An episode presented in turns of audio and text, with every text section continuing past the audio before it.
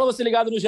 Globo e no GE Fluminense. Está começando mais uma edição do podcast da Torcida Tricolor, edição 198. Eu sou Edgar Maciel de Sá. A gente vai falar sobre a vitória do Fluminense na primeira partida da semifinal do Campeonato Carioca. 1 a 0 sobre o Botafogo, juntando os cacos aí depois da eliminação na Libertadores. Fluminense aí com a vantagem. Já tinha vantagem por ter sido campeão na Taça Guanabara, vantagem de dois resultados iguais. E agora pode perder até por um gol de diferença na semifinal do próximo domingo, no Maracanã, que se classifica para a decisão do campeonato estadual contra o Flamengo. Para conversar comigo sobre esse e outros assuntos, eu trago ele, Gabriel Amaral, a voz da torcida tricolor. Tudo bem, Gabriel? Hoje bem melhor do que semana passada, né? É, talvez eu tirasse o bem melhor. É, era um jogo que a gente sabia que dificilmente mudaria-se muito do que do que a gente viu, enfim, nos últimos jogos. É, é no último, nos últimos jogos, não, especificamente no último jogo, quando a gente fala de, de clima, né? É, uma vitória sobre o Botafogo hoje, é, hoje eu digo até no cenário atual, ela não é mais, talvez até para chamar de clássico até é mais complicado, é porque de fato o Fluminense sentiu uma superioridade inacreditável nos últimos anos. E o clima do torcedor, é óbvio, não ia mudar só com um jogo, um clássico contra um time bem inferior ao Fluminense. Né? Mas eu vou concordar que, assim, dos males, apesar da, da atuação bem ruim e dos erros bem crassos assim, de Abel, bem claros até, é, é bom ganhar. Né? É, é, na, se tudo der errado, pelo menos ganhe. Acho que essa é a lição. Sempre bom ganhar, né? Ainda mais depois de uma eliminação como aquela. É, completando nossa escalação hoje um pouco mais enxuta, só com três pessoas. Carlos Eduardo Sá, Sardinha, editor-chefe do Troca de Passos. Tudo bem, Sardinha? Tudo bem, Edgar? Tudo bem, Gabriel?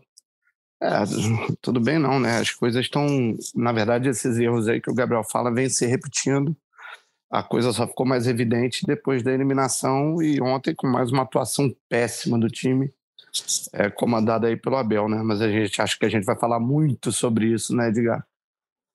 É isso. Vamos falar sobre esse Fluminense 1x0 no Botafogo. No último podcast, né, da eliminação, eu nem cheguei a comentar, mas eu tô de volta das férias, né? Ali foi tanto desanimador aquele jogo, aquela gravação, que eu nem entrei nesse detalhe, mas estou de volta das férias, depois de ouvir muitas fake news de Cauê, Siqueira, Noel aí sobre a minha ausência nesse período, mas foram só 10 dias. E vamos falar sobre esse Fluminense que mais uma vez deixou a desejar no futebol apresentado, né? É, o Abel, mesmo sem ter o Felipe Melo, manteve o esquema com três defensores, entrou o Manuel no lugar do Felipe, o que ele não vinha fazendo muito no Campeonato Carioca quando poupava jogadores, né? Ele botava um time mais leve, com meio campo mais povoado. E o Fluminense, com os três zagueiros, no meio ali com André Martinelli, no ataque William, é, Cano enfim, e áreas, o Fluminense não teve uma boa atuação no primeiro tempo, nem no início do segundo tempo, quando essa formação foi mantida pelo Abel. E aí a gente viu um Botafogo, que é um time que a gente sabe que é inferior hoje ao Fluminense, principalmente sem os reforços aí que devem chegar em breve, é um time que assustou o Fluminense, né? Teve boas chances, o Marcos Felipe fez uma grande defesa numa cabeçada do Erisson. É, enfim, era um time que estava mais perto do gol do que o Fluminense, até o Abel fazer o que parecia óbvio, que foi povoar o meio-campo, tirar o terceiro zagueiro, botar o Ganso ali na armação, e o Fluminense começou a criar chances e chegou ao gol da vitória com o John Arias num bom passo do Iago. É, acho que o resumo do jogo passa muito por essa análise, né, Sardinha? O Abel demorou a fazer o óbvio. Quando fez o óbvio, o Fluminense melhorou. É, tem duas formas da gente analisar. Vamos botar aí, essa temporada do Flu. Eu acho que a gente chegou ao 16 jogo, né? Eu não sei se eu sou tão especialista assim em números, eu não tenho muita vocação para PVC.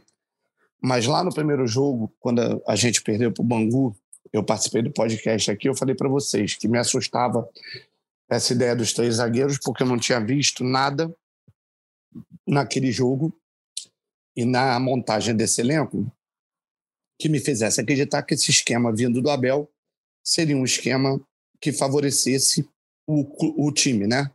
principalmente pelo elenco que tinha, pela forma de jogar e etc. Foi passando o tempo. Se vocês pararem para pensar friamente, vamos, vamos tentar deixar de lado aquela sequência de vitórias que eu continuo dizendo e falei o tempo todo no Twitter e quem me segue sabe disso. A gente teve um, um as pessoas confundem muito o resultado com o trabalho. Os resultados do Fluminense foram bons. a sequência de vitórias foi muito boa. Para o torcedor, claro, muito bom ganhar seguidamente. O trabalho não foi bom. O que se viu contra o Olímpia, o que se viu ontem, é, na verdade, a mesma coisa que a gente vem vendo em todos os jogos. Qual era a diferença? Em alguns jogos do estadual, aí vamos botar, principalmente, vamos, vamos usar como exemplo o jogo do Vasco.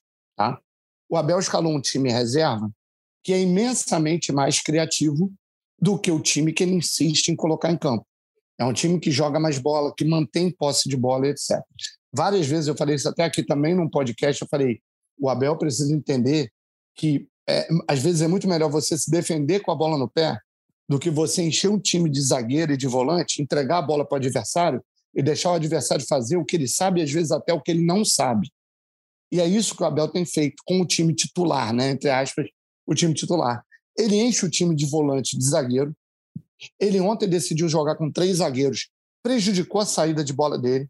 Quantas vezes o Fluminense não teve que dar chutão, sair muito mal a bola, entregou a bola para o Botafogo, fazia o que queria. A nossa sorte é que o time do Botafogo é muito fraco. E aí, comparando com o jogo contra o Vasco, o Vasco é um time, hoje, né? Esse time do Vasco, ele é comparável a esse do Botafogo. É um time fraco. O Fluminense trucidou o Vasco em um tempo. Trucidou, porque jogou com um time reserva, com um pouquinho mais de qualidade, tocou a bola, pô, botou o tempo todo na cara do gol o cano. O Fluminense acabou com o Vasco em um tempo. Como teria acabado com o Botafogo ontem em um tempo, como acabou com o Botafogo ontem em 20 minutos. O tempo que jogou né, o time mais criativo. Então está muito difícil para o Abel entender isso. O que, que o Abel fez, por exemplo, contra o Olímpia? Encheu de novo de, de volantes, de marcadores, deu campo para o Olímpia, deu para o Olímpia a única forma que o Olímpia sabe jogar, que é botar a bola na área, que é cruzamento para a área, em vez de ficar com a bola e tentar o gol, e tentar matar de vez o confronto, que o confronto estava na mão. O time do Olímpia é tão ruim quanto esse time do Botafogo de ontem. Tão ruim quanto. A gente teria matado o jogo fazendo gols lá. Só que deixou a pressão da torcida, a pressão de um time que tem muita camisa, como o Olímpia, que veio para cima e ganhou o jogo. Então, a gente vai se vendo, a gente vai vendo os erros se repetirem. Os erros do Abel vêm se repetindo. Eles não são novos. O erro contra o Olímpia não é novo. O erro contra o Botafogo não é novo. Isso é o Abel. E aí ele vem dizer ontem que se fosse o torcedor na arquibancada estaria feliz. Não, Abel. O torcedor não está feliz. Não dá para ver o Fluminense jogar assim, porque é o seguinte: a gente pode ganhar o estadual, pode. Vai entrar com uma postura covarde contra o Flamengo. Aí já estou também adiantando que a gente vai passar pelo Botafogo no próximo jogo. É, vai entrar com a postura covarde contra o Flamengo. Jogador, geralmente, jogadores contra o Flamengo se superam mesmo. A gente vai lá, consegue em dois jogos ganhar o estadual, e aí vem o meu grande medo, porque aí parece que realmente está tudo lindo, que está ótimo, que esse time está ótimo. Nós não vamos ganhar nada, principalmente que seja um mata-mata, com essa postura covarde, com essa postura, principalmente em jogos fora de casa ou em jogos que ele tem a vantagem, né? Que o Abel com vantagem é um perigo, cara. É meu maior medo entendeu? Aproveitando a pergunta do, do Abel, a afirmação do Abel, né, dizendo que o torcedor na arquibancada tinha que estar feliz, eu te pergunto, Gabriel, você estava feliz ontem? Ainda é aquele ritmo complicado, né? Falar de, de felicidade, etc. É, mas eu, assim, assistindo o jogo ontem, ficou bem óbvio até ali que com poucos minutos você já tinha noção. Quando foi divulgada a escalação, eu já falei: olha, eu acho ruim porque ele vai botar Manuel para fazer uma função de Felipe Melo. E Manuel não é Felipe Melo. Felipe Melo é, sabe dar um passo à frente e o time e recuar quando se recuam os dois laterais para poder começar a criar um jogo ali. Ele tem um ótimo lançamento, tem um ótimo passe, é, é, faz a diferença nisso nos últimos jogos sempre diferente até do Sardinha, eu sempre acompanho os números, né? E você percebe que o índice de acerto, de lançamento de Felipe Melo é muito alto. Assim, é, é, é um nível até meio bizarro, assim, de alto, de vários jogos ser 4 para 1, 5 para 2, em relação a acertos e erros. E ele ia colocar o Manuel por ali, que era algo que, como o Edgar lembrou, ele não vinha fazendo, mas eu perguntei ele na coletiva sobre isso. É, sobre a questão dele não vir fazendo se era só por causa da lesão do David Duarte. Porque tem que lembrar, ele tinha seis zagueiros na teoria, né? Felipe Melo seria o sétimo. E aí ele não vinha utilizando, David Duarte machucou, ele não vinha utilizando. E aí ele lembrou que no último jogo contra o Boa Vista, ele botou o Matheus Ferraz para fazer isso. E que ele já vinha treinando o Manuel também, para fazer essa função ali de terceiro zagueiro e tal. E aí, beleza, na hora até acenei com a cabeça concordando, que de fato ele botou o Matheus Ferraz contra o Boa Vista. E foi uma merda. Assim, foi, foi bem ruim. Matheus Ferraz ficou uns 40 minutos como armador no meio de campo sem ter a mínima necessidade. É, é, então, assim, ele testou contra o Boa Vista e achou uma boa para o jogo contra o Botafogo. É, enfim, eu já até falei bastante jogo contra o Olímpia aqui, mas esse jogo vai reverberar durante um tempo. É, é, eu acho que ali aquele jogo, se a gente jogasse exatamente do mesmo jeito que ele vinha jogando todas as partidas, a gente ganhava do Olímpia lá. Acho que foi um, uma sequência de, de erros, é, tanto táticos, técnicos, individuais, é, é, de, da diretoria e etc., que confluiu para uma, uma eliminação.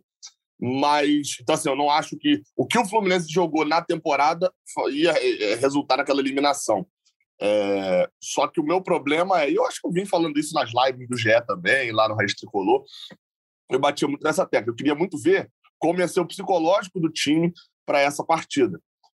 O psicológico, pra, ou seja, para saber se aquele jogo contra o Olímpia, apesar de eu não achar que ele representasse totalmente a temporada, se ele ia mudar a forma como o Fluminense estava fazendo a temporada. Não deu para saber se foi o psicológico ou foi a escalação, porque de fato foi muito ruim. Assim. Eu concordo totalmente com o que o Sardinha falou sobre o jogo de ontem. O, o, o Botafogo claramente tinha um meio de campo muito falho. O Barroso, como o Abel gosta de chamar, né, o Barreto, e o Kaique, é, não me parecem ser jogadores de um nível, um nível Série A, vou chamar assim. São bons volantes ali e tal, mas mas assim, eu diria que são do nível é, é, Yuri, é, é, Dodi, volantes que a gente já teve por aqui, a gente sabe que são de um nível ali da Série A, parte de baixo. E o Botafogo sofrível na marcação. É um Botafogo sofrível na marcação. Na bola aérea, muito bem. Aquele tal daquele Sampaio, é, de fato, me pareceu ser um bom jogador na bola aérea. Só que o, o Fluminense forçava jogo pela lateral, forçava um jogo pela lateral, com dois laterais novamente. Aí você tem o um problema de que de, da, da, tática, né? Foi citado. Você tinha um jogador a menos no meio de campo para ficar com três zagueiros lá atrás. Mas o problema da técnica também. Pineda conseguiu jogar tudo que ele não tinha jogado até agora, só que tudo de ruim. Foi uma péssima partida individual técnica de Pineda. A quantidade de erros de passe dele foi meio assim assustador, os erros de passe fáceis, as perdas de posse de bola. Você vai para Calegari, assustador o primeiro tempo de Calegari. É, é, eu, achei, então, eu assim achei mais do que o primeiro tempo, hein, Gabriel? O primeiro tempo e metade do segundo do Calegari foram, acho que, sim, o pior sim, do sim, ano. Pior atuação dele no ano. O Iago entra na direita, né? Não, exato. Eu ia chegar até nesse ponto. O, o, mais é tão assustador que eu me lembrei dos jogos contra. Eu acho que é o próprio Botafogo, mas eu tenho certeza que é o jogo contra o Flamengo, quando a gente estava falando de Samuel Xavier assustador, um desempenho assustador, um desempenho horrível e ele botou Iago de lateral direito, na, na, de ala direita, né? E aí ele repete a mesma coisa agora, se repetiu a mesma coisa, mas ele repete a, a, essa ação agora com o Iago de novo e, e me assim, se, naquele momento eu entendia ele não fazer uma mudança deslocando Iago para a ala direita, porque Iago era titular por dentro. Se agora ele acha realmente que Martinelli é o titular por dentro, poxa, ele achou opção ele tem um lateral direito que não está rendendo, que está machucado nesse momento. O outro lateral direito dele já é um lateral volante. Calegari já é meio volante, meio lateral. Então, improvisar Iago ali não vai mudar nada em relação a, a, a, um drama de mudanças. Mas, assim, a parte técnica das laterais do Fluminense é o grande problema. E aí, qual é a estratégia errada de Abel? Ele quer jogar pela lateral. e aí é óbvio que ia dar, ia dar problema. O Fluminense não tinha profundidade, não tinha ataque. Eu falei até isso no pré-jogo, falei, me preocupa muito é, é, como ele vai escalar, porque eu queria crer que ele ia fazer o quê? E não ia escalar Manuel, ia botar, cara, nem que fosse o Wellington, tá? Todo mundo sabe que eu sou terminantemente contra concordo, Concordo, concordo. Nem que fosse o Wellington, para poder fazer essa saída de jogo melhor. O Wellington tem muito, muitas críticas a ele, mas pelo menos a saída de jogo ele faz melhor do que o Manuel. E não tem nenhuma crítica é, ao jogo o, o que não é O que não é grande evolução, né, Gabriel? Não, mas é melhor. Não, claro, mas é melhor, você tem razão, é melhor. O só, só completando, só completando uma falar, coisa que você falou, a questão do cruzamento, dessa insistência dele com as laterais. Tem um outro problema nisso, que é claro que isso você está falando é perfeito. O Abel insiste, porque é a jogada dele histórica, né? Do, do, do Abel, é a jogada pelas laterais e o cruzamento para a área. O Fluminense não tem o, o jogador de referência também dentro da área, porque o Cano não é esse jogador da, da, bola aérea, do cabeceio. E o Fluminense não tem, mesmo tendo três atacantes, jogando com três atacantes, o Fluminense não tem um jogador de referência, principalmente quando está sem o Luiz Henrique, também, que é um jogador alto, de porte. O Fluminense não tem o jogador dentro da área de referência para você usar os laterais e ficar cruzando bola, entendeu? Então tem dois Nessa pontos daí, aí. Nessa daí hein? eu diria até que dá para quer dizer, dá para isentar a Bel no, no, sentido de jogador que é. O Fluminense não tem hoje no elenco. Porque o único que, na verdade, tem, tem, tem dois. Que é Fred, tá machucado, né? Tá em transição voltando. Não, acho que John Kennedy é mais, é mais germancano. Ele, ele é até de referência na área, mas é muito mais de posicionamento. Ele é germancano. De, de, ele é germancano. De, de então, altura, né? Mas por que, que eu não isento? Mas por que, que eu não isento o Abel? Porque se não tem no elenco, você como técnico, Gabriel, Gabriel Amaral, meu técnico do Fluminense. Pô, você olhou o teu elenco. Você falou, cara, não tem esse cara, só tem o Fred. Opa, perdi o Fred. Então, o que, que, vo, que, que você, Gabriel Amaral, tem que fazer? Cara, eu tenho que esquecer um pouquinho esse jogo pelas sim, laterais. Sim, sim, não. É eu, isso que eu tô querendo falando nessa parte de não ter no elenco, entendeu? É, é, é, é nesse ponto que dá para apresentar, porque ele tinha um e o cara machucou. Agora, de continuar jogando, é óbvio, é dele. É, mas aí, só para completar aquele pontozinho lá do, do Wellington, o Wellington, a minha grande crítica a ele é, é, é velocidade, é, é, a questão da, da, da, marcação dele. Ele ocupa muito pouco espaço por causa da falta de mobilidade, mas ele tem um bom passe, tem um bom lançamento. Se Abel adianta um pouco esse Manuel ali que ele falou, não, Manuel jogou na mesma do Felipe Melo. Panela, Manuel jogou atrás da linha dos outros dois zagueiros. Dificilmente a gente vê Felipe Melo atrás dos dois zagueiros. Você olha pelo mapa de calor, dá para perceber isso claramente. E aí, ele bota um volante ali para poder soltar mais André e Martinelli, mesmo André não sendo um ótimo segundo volante, eu acho ele um, um, ótimo primeiro volante, acho ele um bom segundo volante apenas. Você solta um pouco mais o time, dá essa profundidade por dentro, consegue fazer. Ganso entrou e não fez nada de espetacular. Não fez nada de espetacular. Ele entrou e trocou passe. Errou até muito passe. Achei até que ele, ele errou, teve uns três ou quatro passes ali que não contam como passe errado, porque ele dá muito atrás, muito na frente, o outro jogador acaba conseguindo recuperar. Mas eu nem achei a entrada de Ganso tão boa assim. Mas povoou o meio de campo, o Fluminense conseguiu trocar passos, e não é à toa que o gol tenha saído com cinco jogadores participando da jogada e quatro deles vieram do banco. Eu ia falar e isso. o mais importante disso que você falou do Ganso é que o, o, é, quando o Ganso entra, além dessa coisa, o que, que é, significa se trocar passes? É reter a bola.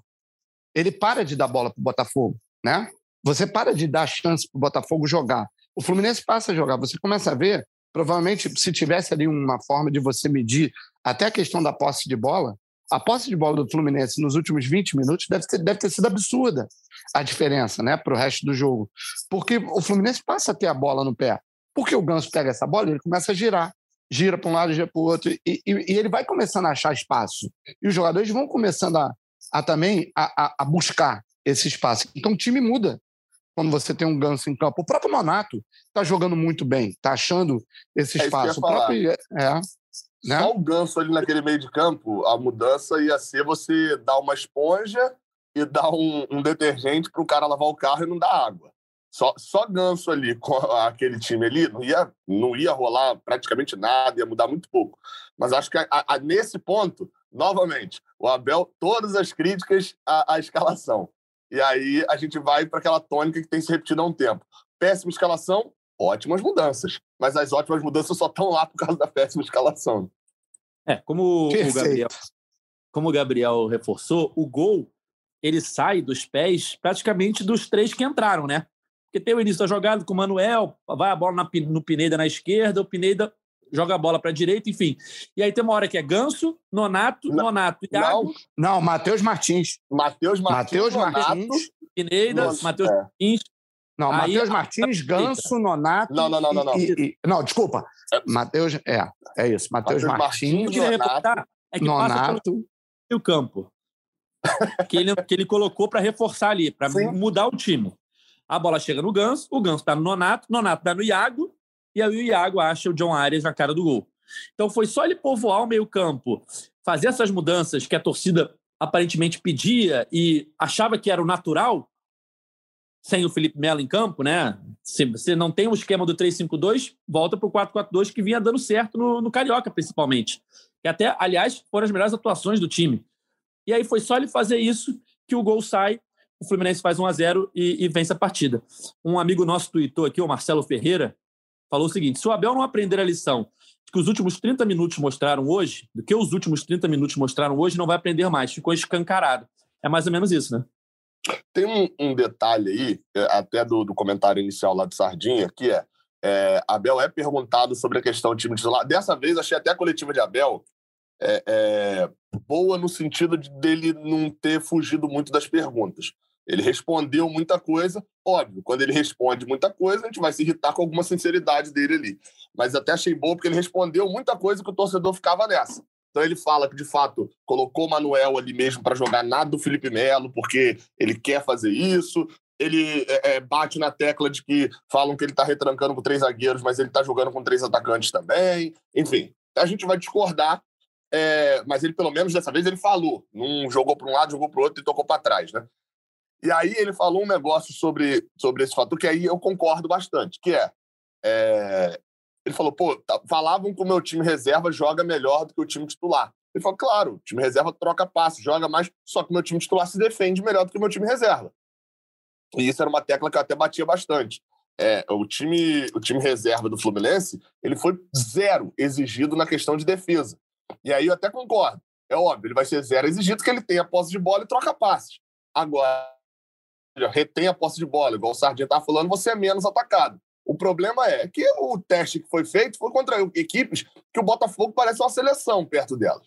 O Botafogo ganhou o Vasco com uma facilidade imensa, é, é, e os outros times que a gente testou foi o rebaixado no Carioca e o Rezende, que com quatro minutos estava 2 a 0 Então, é, eu realmente ainda, ainda acredito que aquele time escalado como reserva teria seríssimos problemas se fosse atacado.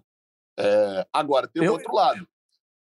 Um outro eu nem lado defendo, é. eu nem defendo que tem que escalar o time reserva todo, não. Eu só acho é que ele precisa entender que você precisa mesclar.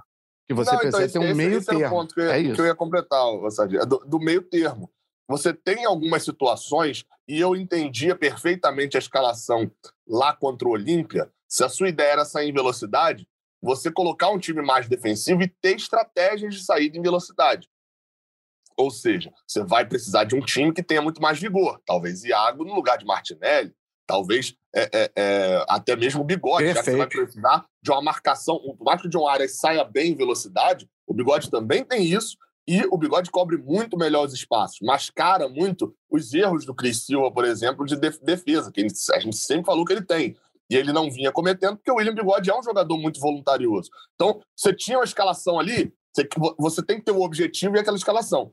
O que não pode é o Fluminense jogar contra o Botafogo, propondo o jogo o Botafogo subir três jogadores para marcar no campo do Fluminense e o Fluminense fica desesperado porque o Botafogo abriu o meio de campo, mas fechou o ataque e a defesa. E aí eu vou para o próprio discurso de Abel. Três zagueiros, três atacantes. O seu meio de campo está sem ninguém.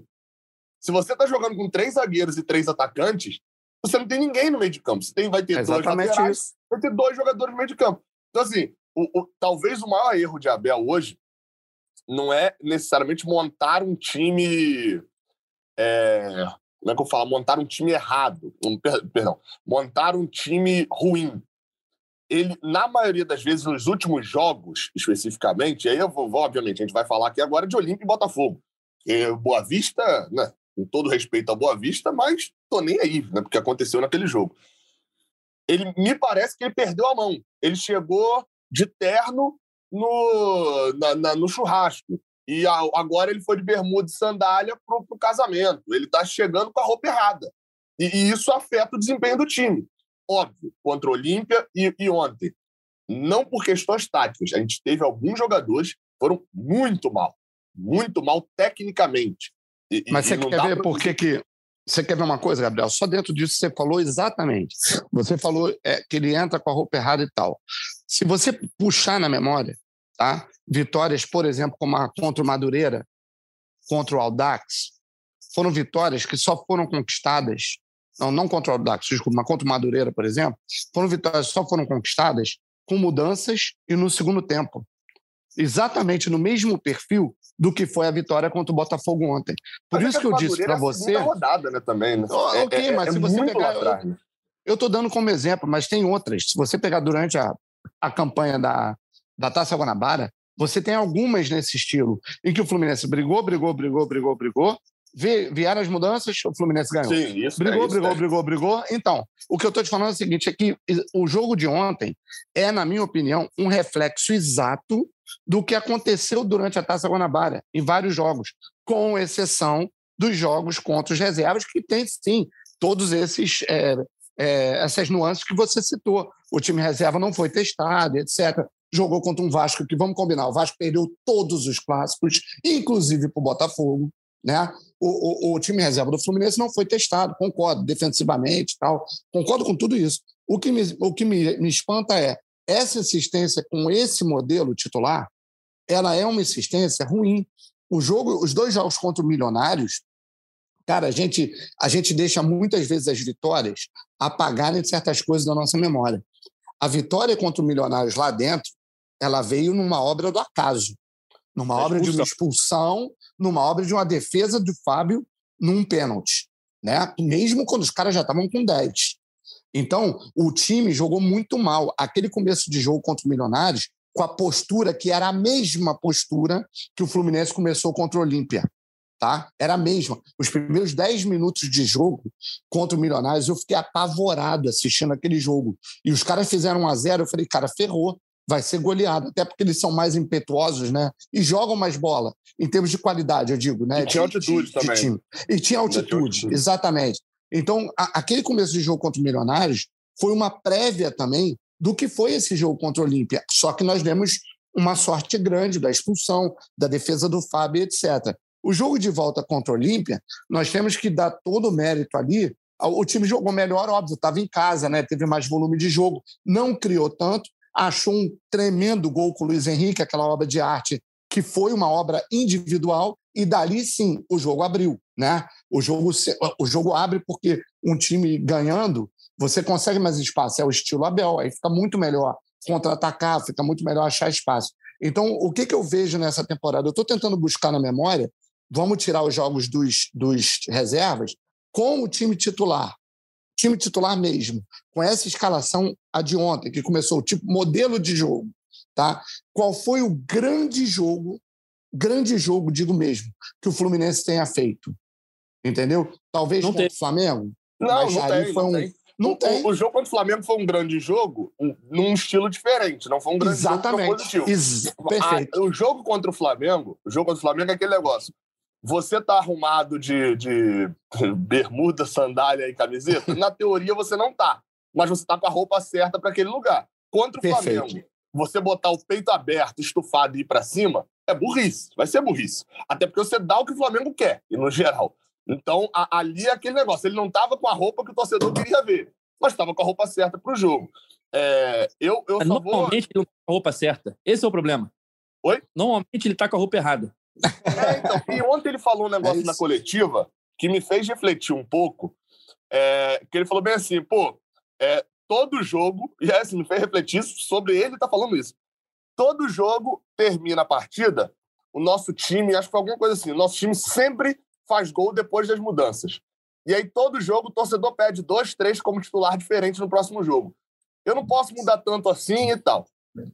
Eu acho que se todo jogo o time melhora depois das mexidas, tem alguma coisa aí. E outra, e se ele muda, mudou peças, talvez seja o esquema. Porque ele muda o esquema algumas vezes depois da mexida. Seja a mudança de esquema dentro do campo mesmo, de, por exemplo, se ontem não tivesse o Manuel, tá? tivesse Felipe Melo, ele de repente não ter tirado um desses dois e ter sacado o Martinelli igual sacou, bota o Nonato, saca o John Ares e bota o Ganso. E ele manda o Felipe Melo dar um passo à frente e você desmonta o esquema, Felipe Melo permite isso. Eu lembro que no início do ano era esse o grande discurso, que era o Fluminense está montando um time polivalente para você poder fazer duas mexidas e mexer em quatro setores do campo. Só que isso não tem acontecido. A gente tem visto isso muito pouco acontecendo. Quantas vezes nesse ano a gente viu John Arias entrando como meia ou como atacante, que são duas funções que ele faz? Não viu. É, é... Só entra como homem de lado. Só entra só com uma de lado. Os únicos jogadores que a gente tem visto fazendo isso é Pineda, que às vezes entra na direita na esquerda, e Felipe Melo. Então, assim, eu acho que de fato falta essa, essa mescla, mas não só a mescla de jogadores. É, é esse o ponto que eu tenho batido algumas vezes é, é, é sobre o trabalho de Abel. Falta, não é só a mescla de jogadores, não é só o trocar o Martinelli pelo Iago, não é só trocar o Arias pelo Bigode, é, como, como era o que queria. Não é só trocar o Pineda pelo Cris Silva. Se você troca o Pineda pelo Cris Silva e bota o Pineda para jogar como o Cris Silva jogava, que é o que a Bel fez ontem, Pineda vai jogar pior do que a atuação de Cris Silva. Porque ele não é um lateral de chegada no fundo, porque ele não tem a perna esquerda, ele tem a perna direita. Ele Exatamente. é um marcador, ele é um bom marcador e ele é um lateral direito defensivo. Ele cumpre o papel dele. Ele tem a sua importância. Só que no jogo em que ele é bem escalado. Ontem, não sei, o Abel não é muito de ceder a pressão de torcida. Então, não sei por que, que ele escalou, que ele barrou Cris Silva assim do nada. Porque, para mim, até Cris Silva não vinha fazendo jogos ruins. Ele vinha até, para mim, evolução na temporada. Nunca vai se pagar os 9 milhões, 8 milhões, na verdade. Nunca vão se pagar. Sempre tem que deixar claro isso. A compra foi horrível. Mas ele vinha evoluindo. E tem uma partida trágica contra o Olímpia, horrorosa, responsável, para mim, direto e indireto pelos dois gols. É, mas ele não é muito de trocar por um jogo só. E ele muda, eu falei, pô, ele vai mudar a característica do time, né? E não mudou. Então, é, é mais uma vez, é ele chegando com a roupa errada para a festa. E é, ontem... incomodado. Ele tem mudado os jogadores, mas não o esquema. Exato. Ontem, é, era claro que o Fluminense tem um time muito superior ao adversário. Então, era basicamente jogar. Povoar o meio-campo, criar chance e ganhar o jogo, como fez contra o Vasco, por exemplo, como fez contra os clubes de menor investimento no campeonato. Então, ontem não era jogo para esse esquema de três zagueiros. Não era jogo para o esquema que se defende melhor. Era jogo para o esquema que ataca melhor. E aí ele entra com o esquema de três zagueiros. E pior, sem ter o Felipe Melo, que é teoricamente o homem do esquema ali, né? Que faz essa mudança, pode um passo à frente, um passo atrás. Sem você ter o Felipe Melo, não dá para entender a insistência num esquema que se defende melhor contra um time que a gente só precisa atacar para ganhar. É só isso. O Fluminense, quando jogou, fez o seu gol, teve outra chance e tal. Quando não jogou, sofreu. Ele aí, parece não saber jogar com a vantagem, né, Edgar? É. O, o, Abel. Aí contra o Olímpia, que era. O Fluminense tinha a vantagem do 3 a 1 para pensar, ah, será que era melhor se defender? O Olímpia também é um time inferior. Também era um time que só o Fluminense. Se o Fluminense jogasse futebol contra o Olímpia, era só jogar futebol. O Fluminense classificava. Podia ganhar, podia empatar, enfim, classificaria. E o Fluminense optou por não jogar futebol com um esquema totalmente, é, mais uma vez, o mesmo esquema que deu certo em outros momentos contra times melhores, contra o Flamengo, por exemplo. Contra o Flamengo, o Fluminense não pode jogar tudo aberto. Todas as vitórias recentes do Fluminense contra o Flamengo são respeitando o limite do elenco. Você tem que se fechar, se defender bem e vai atacar de vez em quando e acha um gol ali. O Fluminense tem achado os gols contra o Flamengo no final dos jogos. Tem criado, às vezes cria, às vezes aproveita um erro, às vezes uma bola parada, mas os gols têm saído. Você não pode jogar contra o Flamengo como você jogou contra o Vasco, por exemplo. É completamente não, diferente. Claro que não. Claro que Exato. não. E aí, contra o Olímpia, dava para você jogar um pouco mais de futebol. Não, e aí o Abel claro. preferiu botar jogadores mais leves, mas mantendo o esquema, e deu no que deu. Normalmente, o Fluminense tem entrado em campo com a roupa errada. É exatamente isso, Edgar. Se a gente pegar como exemplo o Xará do Abel, né, o Abel Ferreira, que é de uma leva de técnicos novos, modernos, qual é o pensamento deles em relação aos antigos? Eu acho que o nosso Abel se encaixa nesse pensamento do técnico antigo. O técnico moderno, ele pensa como eu não deixo o meu adversário jogar. É a minha forma de se defender. Uma das formas é você ter a bola. Pode não ser o pensamento do Abel Ferreira. É um pensamento, digamos, Guardiola, né? Mas aí estamos acima disso. Mas o Abel Ferreira monta um time do Palmeiras em cima de uma estratégia de jogo do Flamengo, por exemplo, na final de Libertadores. Não deixa o Flamengo jogar, faz o time dele jogar da melhor forma possível, ganha o jogo. Qual é o problema do nosso Abel? O nosso Abel pensa na defesa como se defender protegendo só a área dele, né? E você, por exemplo, do jeito que ele fez, bota o time lá para trás contra o Olímpia, mas permite ao Olímpia cruzamentos na área. Ou seja, ele não tirou do Olímpia a jogada principal dele. Como não tirou do Botafogo, as únicas possibilidades do Botafogo ontem, que era cruzar a bola na área, jogada através do Matheus Nascimento, que foi, apesar de não ter feito uma boa partida, foi o jogador mais perigoso do Botafogo ontem. Então, o, o Abel ele não pensa na, numa forma de você destruir a jogada do adversário. Ele pensa só em se defender como se fosse um forte, né?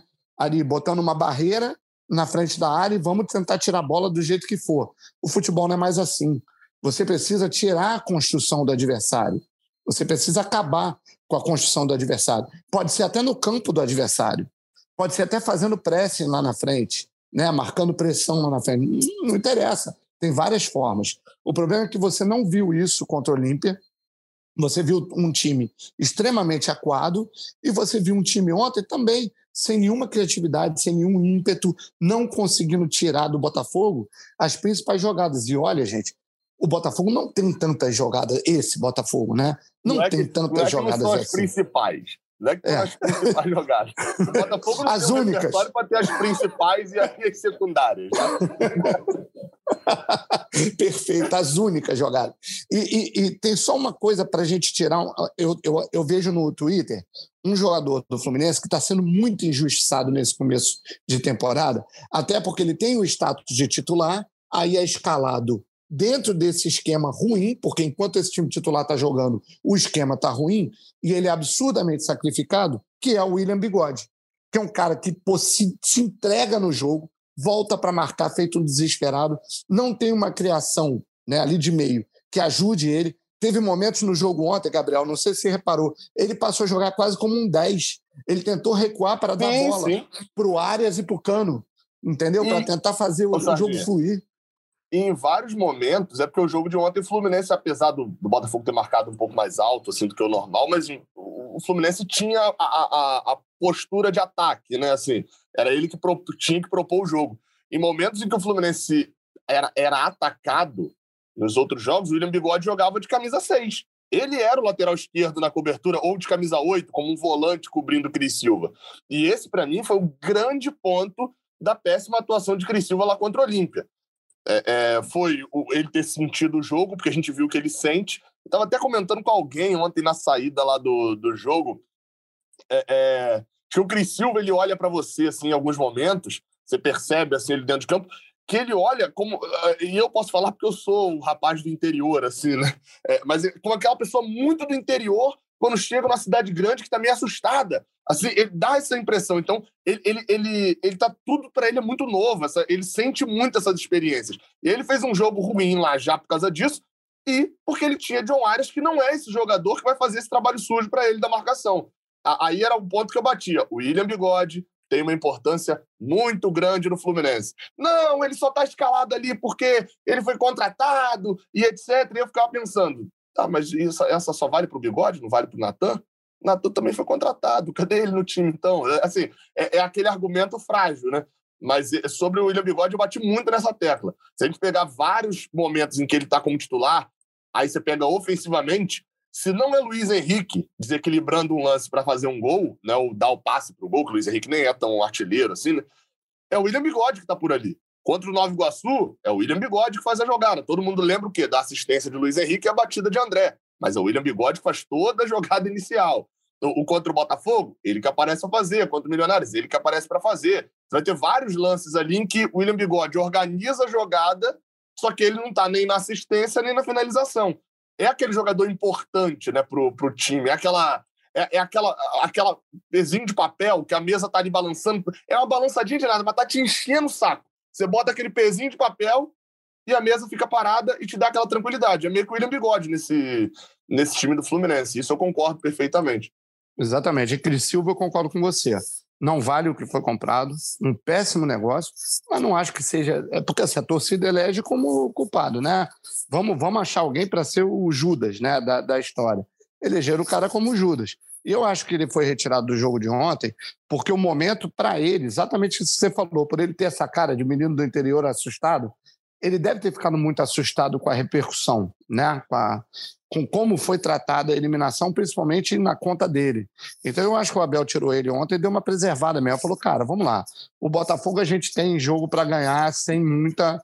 Né, é, apesar de ter criado ontem imensa dificuldade, o Abel principalmente criou imensa dificuldade para a gente ganhar, mas era um confronto que, teoricamente, a gente teria uma facilidade para passar, como tem, né? É, contando já o próximo jogo. Então, pô, vamos tirar um pouquinho o Cris, vamos, vamos poupar ele aqui, vamos deixar ele descansar esse jogo, vamos botar o Pineda, experimentar também o Pineda, 90 minutos, e concordo com você, foi horroroso. Mas é, também acho que o Cris Silva não é essa desgraça toda como jogador, mas não vale o, o, o, que, o preço que foi pago, não vale o que foi comprado. É exatamente isso. Bom, o Fluminense volta a campo no próximo domingo, 16 horas no Maracanã, para enfrentar o Botafogo mais uma vez, tendo aí a vantagem do empate ou por perder, ou pode até perder por um gol de diferença, que mesmo assim se classifica para a final estadual, já que o Fluminense tem a vantagem por ter sido campeão da Taça Guanabara, por ter ficado numa posição superior ao Botafogo. O Fluminense foi o primeiro colocado, o Botafogo foi o quarto. Acabou que a gente nem citou no início do episódio, porque a atuação não foi lá grandes coisas, a gente queria falar sobre isso, mas foi a sexta vitória seguida do Fluminense em clássicos. Primeira vez na história que o clube alcança essa marca. Realmente o desempenho é, contra os adversários diretos aqui do Rio, contra os principais adversários, tem sido muito bom nos últimos jogos. Nos últimos 10 clássicos, o Fluminense ganhou 7, perdeu apenas um, empatou dois. Nos últimos 15 clássicos, o Fluminense ganhou 10, empatou 4, perdeu apenas um também. Tem sido um tipo de jogo que o Fluminense tem se dado bem. Ontem não jogou tão bem, mas venceu vai ter essa vantagem aí boa contra o Botafogo para a próxima partida. Dá para dizer que o Fluminense está com um pé na final.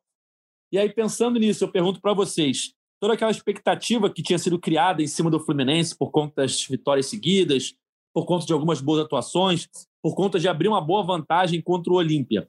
Tudo isso foi para água abaixo depois da eliminação do Libertadores. E também a expectativa ali de será que esse ano o Fluminense vai ganhar o Campeonato Carioca? Será que o Fluminense vai conseguir esse ano derrotar o Flamengo, já que o Fluminense vem de dois vice-campeonatos para o Flamengo? Chegando numa final contra o Flamengo, no clima que está hoje, no ambiente que está hoje, depois da eliminação, diante do que o Fluminense não jogou contra o Botafogo nesse primeiro jogo, a confiança de vocês está alta ainda ou agora mudou bastante? Então, é, é, até falando mais, pegando como lado torcedor, a gente falou muito aqui sobre é, é, tática, sobre a forma de jogo e etc. É, e até ambiente também. Eu acho que não teve nada melhor para o Fluminense ontem do que pegar o Botafogo nesse momento. Talvez até o Vasco também seria interessante, mas é, pegar um clássico contra um time horroroso assim. Porque se é a portuguesa, não ia mudar nada. Esse, essa vitória de ontem estaria sendo mais criticada ainda se é o, o, o Nova Iguaçu, sei lá, se é qualquer um desses times. O Nova Iguaçu até foi o quinto, né? Foi bom, porque tem aí, é, mantém essa história dos clássicos, é, é, a dar um, um, um, Assim, não anima o torcedor, mas pô, é mais uma vitória em clássico, é mais uma vez que o Fluminense sai vitorioso. Isso, querendo ou não, é aquele ainda tô com raiva, mas obrigado por esse chocolate. É mais ou menos isso. Agora, numa eventual final contra o Flamengo, e, e é o mais provável agora, né? O Flamengo já está na final, e o Fluminense é, tem uma vantagem de dois gols de diferença para cima do Botafogo. Vão, ó, os pessimistas vão dizer que a gente também tinha de dois gols para cima do Olímpia, né? Mas, enfim. É, então, assim, eu, eu acredito que o Fluminense passando para a final, a gente vai ver uma diferença em relação à torcida, torcida no geral, torcedor, e a torcida mais analítica, mais crítica e etc. É, e eu acho que não deveria haver essa diferença. Eu acho que todo analítico e etc. tem que agir também, tem que entender também como funciona a torcida, tem que ter um pouco de torcedor também. Que é, numa final contra o Flamengo, os jogos se igualam. A gente sabe dessas seis vitórias que o Edgar falou, são três contra o Flamengo. E é o Flamengo do. Acho que é isso, né? Três contra o Flamengo, dois contra o Botafogo e uma contra o Vasco. Isso. E o Flamengo de Renato Gaúcho, o Flamengo de Paulo Souza, o Fluminense de Marcão, o Fluminense de Roger, o Fluminense de Abel. Assim, o ódio do torcedor do Flamengo, eh, do, do perdão, do Fluminense ao Flamengo, ele muda, faz mudar o clima. É, o, o, torcedor do Fluminense pode estar com raiva o que for do próprio time, mas enfrentar o Flamengo acaba unindo um pouco. Então acho que o clima dá uma mudada. Vai para uma final, eu tenho falado algumas vezes já que essa é aquela final que não vai fechar a ferida, mas é, eu acho até que o potencial negativo dela é maior do que o potencial positivo. Mas o torcedor do Fluminense está precisando ganhar um título, e por mais que o Carioca não seja lá essas coisas, é um título, é um título de fato, não é um turno, não é uma primeira liga não oficial e tal. Agora, está precisando tirar também um título do Flamengo, né? É, o Fluminense não ganha um título de fato em cima do Flamengo desde 95, né? Se eu não estou enganado. É, é, tirando o título de turno, né? Então, isso é, uma, é algo que, se você parar a pensar, eu nasci em 95. Já, é, já são duas gerações aí, pelo menos, que não viram. Fluminense, ah, não, mas teve o da Taça Rio, que foi muito bom. Teve o de 2005 da Taça Rio, foi, foi, claro que foi. Mano, é título de fato, né? Tem uma taça, tem alguma coisa, mas é turno. Então, eu acho que pode mudar esse ambiente. E, e Abel precisa muito de ambiente para poder trabalhar. Isso acho que é um fato. Assim. O Abel, com um ambiente positivo, ele consegue com mais facilidade entregar o que ele mais sabe fazer, que é entregar o resultado. E me anima, porque eu acho que o jogo do Fluminense contra o Flamengo foi o mais Abel possível. Então, para ele repetir, teria um pouco mais de facilidade. É, eu concordo com o Gabriel que, que é, é a, for, a forma Abel de jogar. Talvez o time que mais é, que seja ideal para a gente é o Flamengo. Para a gente ter resultado, né? Eu digo, para a gente é, é, chegar lá e conseguir resultado. talvez seja o Flamengo mesmo, para você ter essa forma Abel de jogar. Ele vai encontrar maneira ali de jogar contra o Flamengo e vai entregar, porque. E além disso, tem essa questão final, entrega dos jogadores. Os jogadores sabendo que é, um, é uma final que muda né, a cabeça de todo mundo, de torcedor, de porque realmente você ser campeão estadual em cima do Flamengo, por mais que a gente fale que o estadual não vale nada, não vale nada, como competição não vale nada. A questão é você ganhar esse título em cima do Flamengo. Essa é a grande questão. O título não é o título estadual, é o título de ganhar essa competição em cima do Flamengo. Para o astral fluminense, para o astral do clube, né, do, do, dos jogadores e tal, ele é muito bom. O que, me, o que me dá medo é exatamente o pós é você ganhar esse título e achar assim, porra, agora ficou tudo bom. Não, não ficou tudo bom. Mas eu quero ganhar, quero. O selo que ele dá, né? Quero demais. É, o, é. é o selo que esse jogo dá, né? Exatamente, é o selo que esse título pode dar para o Fluminense. Pô, agora sim ficou tudo ótimo. Não, não tá ótimo. Sabe por quê? Porque se continuar assim como tá, a gente vai ter desgraça na Sul-Americana. Não sei como vai ser esse brasileiro porque essa forma covarde de jogar fora não tá legal, essa forma de jogar não tá bacana, mas, mas vamos lá, mas ganhamos do Flamengo. Eu, tô anima, eu fico animado com isso, entendeu? Mas, mas, aí, assim, não tem um outro lado também que, assim, eu pensando agora de uma maneira extremamente racional, que não é o padrão do torcedor. Se você olhar assim também, perder, vai mudar? Olha, é, assim, eu. eu Isso. eu tinha uma esperança de é, é, uma mudança de técnico, mas assim, quando eu vou pensar na questão gestão e etc., não eu vai, também não é. confio no que viria. É, é assim, é, nesse ponto você tem razão, entendeu? É, Se porque o que, vai acontecer é entrar um Marcão. O que vai acontecer é entrar um Marcão de novo. E aí muda muito? Não. Não acho que mude muito. Vai ser também né? é, vai ser um futebol de talvez um pouco mais de posse de bola, mas do, do 1 a 0 do, do, mais burocrático. Então, assim, meu ponto é. Com elenco, com elenco um pouco melhor, né? Com elenco um pouco melhor sim, do que ano passado. Não, é, é, é, não, não, discuto da capacidade de Marcão, sem dúvida. Mostrou isso em três anos.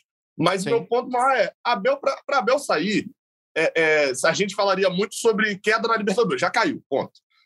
É. Aí talvez teria que ter a queda na Sul-Americana, um ambiente insustentável, e para mim é só Abel saindo. No, ele, ele não vai ser saído.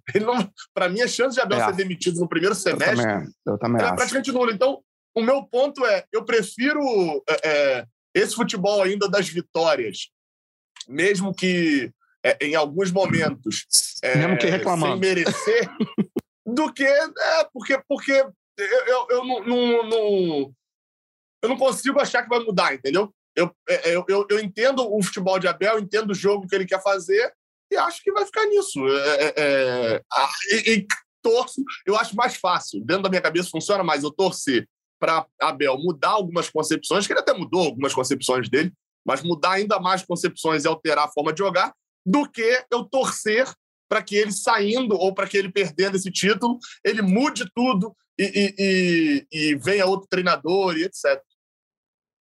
É, é Bom, é bem difícil, concordo. Para chegar na final, o Fluminense precisa passar do Botafogo ainda. Domingo, 4 horas no Maracanã, Fluminense Botafogo. O Fluminense tem a vantagem do empate, pode perder por um gol, que mesmo assim chegará na final do Campeonato Carioca. Estamos olha, chegando. Olha que pelo que eu conversei, Edgar, olha que pelo que eu conversei com os botafoguenses, talvez nem precisasse passar pelo Botafogo, não. Se o Fluminense envia um e-mail para o Botafogo falando: quer jogar? O Botafogo responde: não, vamos assinar aqui, bota 2 a 0 dá dois gols para Germancano aí, beleza. E, pronto, não joga não, porque pelo Botafoguense também é assim. Deixa a gente começar a treinar aqui, Patrick de Paulo, pessoal, para o brasileiro, tá tudo certo. Bom, vamos chegando ao fim de mais uma edição do podcast GE Fluminense. Sardinha, Gabriel, obrigado pela participação mais uma vez. Obrigado a você, Edgar. Obrigado ao Gabriel. É, vamos seguir torcendo aí, galera. Assim, por mais que a gente critique aqui, por mais que a gente tenha que falar o que está vendo, a verdade, é óbvio que na hora que a, rola, a bola começa a rolar, a gente fica desesperado torcendo, e, e é isso que eu e o Gabriel falando aqui. Quando chegar a hora do Fla-Flu, cara, a gente vai estar tá ali com o coração acelerado, torcendo desesperadamente para o título vir. Porque a gente não torce contra o time. A gente torce para que as coisas se ajeitem. Só isso. É isso. É torço para que pelo menos domingo, depois dessa, do, do, que os meus olhos foram ofendidos lá em Bacaxá e do, da forma como os meus olhos foram ofendidos ontem durante 70 minutos, eu torço para que domingo a gente ganhe e pelo menos eu consiga ver um pouco mais de tempo de futebol. E não daquela murrinha que a gente viu ontem no Engenhão. Que jogo chato. Assim, pelo menos vejo um jogo animado. Mas se for para o jogo ser animado, como foi o do Olímpia lá no Paraguai, aí eu prefiro jogos chatos. Tá? Então, pode, pode, precisa também ser de emoções fortes também domingo, não. Valeu. É isso, galera. Segue lá nosso Twitter, arroba GE_Flu. Segue a gente no, no podcast, acompanha nossas edições nas suas principais plataformas de áudio. É só procurar lá por GE Fluminense. Ou então vai no seu navegador ge.globo barra Fluminense para ouvir nossas edições anteriores. A gente está sempre aqui logo depois dos jogos do Fluminense e de vez em quando com uma edição especial com algum convidado. Valeu? Esse podcast tem edição de Maurício Mota, coordenação de Rafael Barros e a gerência de André Amaral. Valeu, galera. Até a próxima. Tchau. O Washington para a bola, o Washington de pé direito.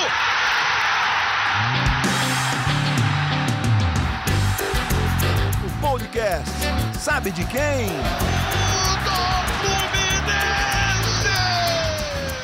Flusão, do tricolor das Laranjeiras. É o GE Fluminense.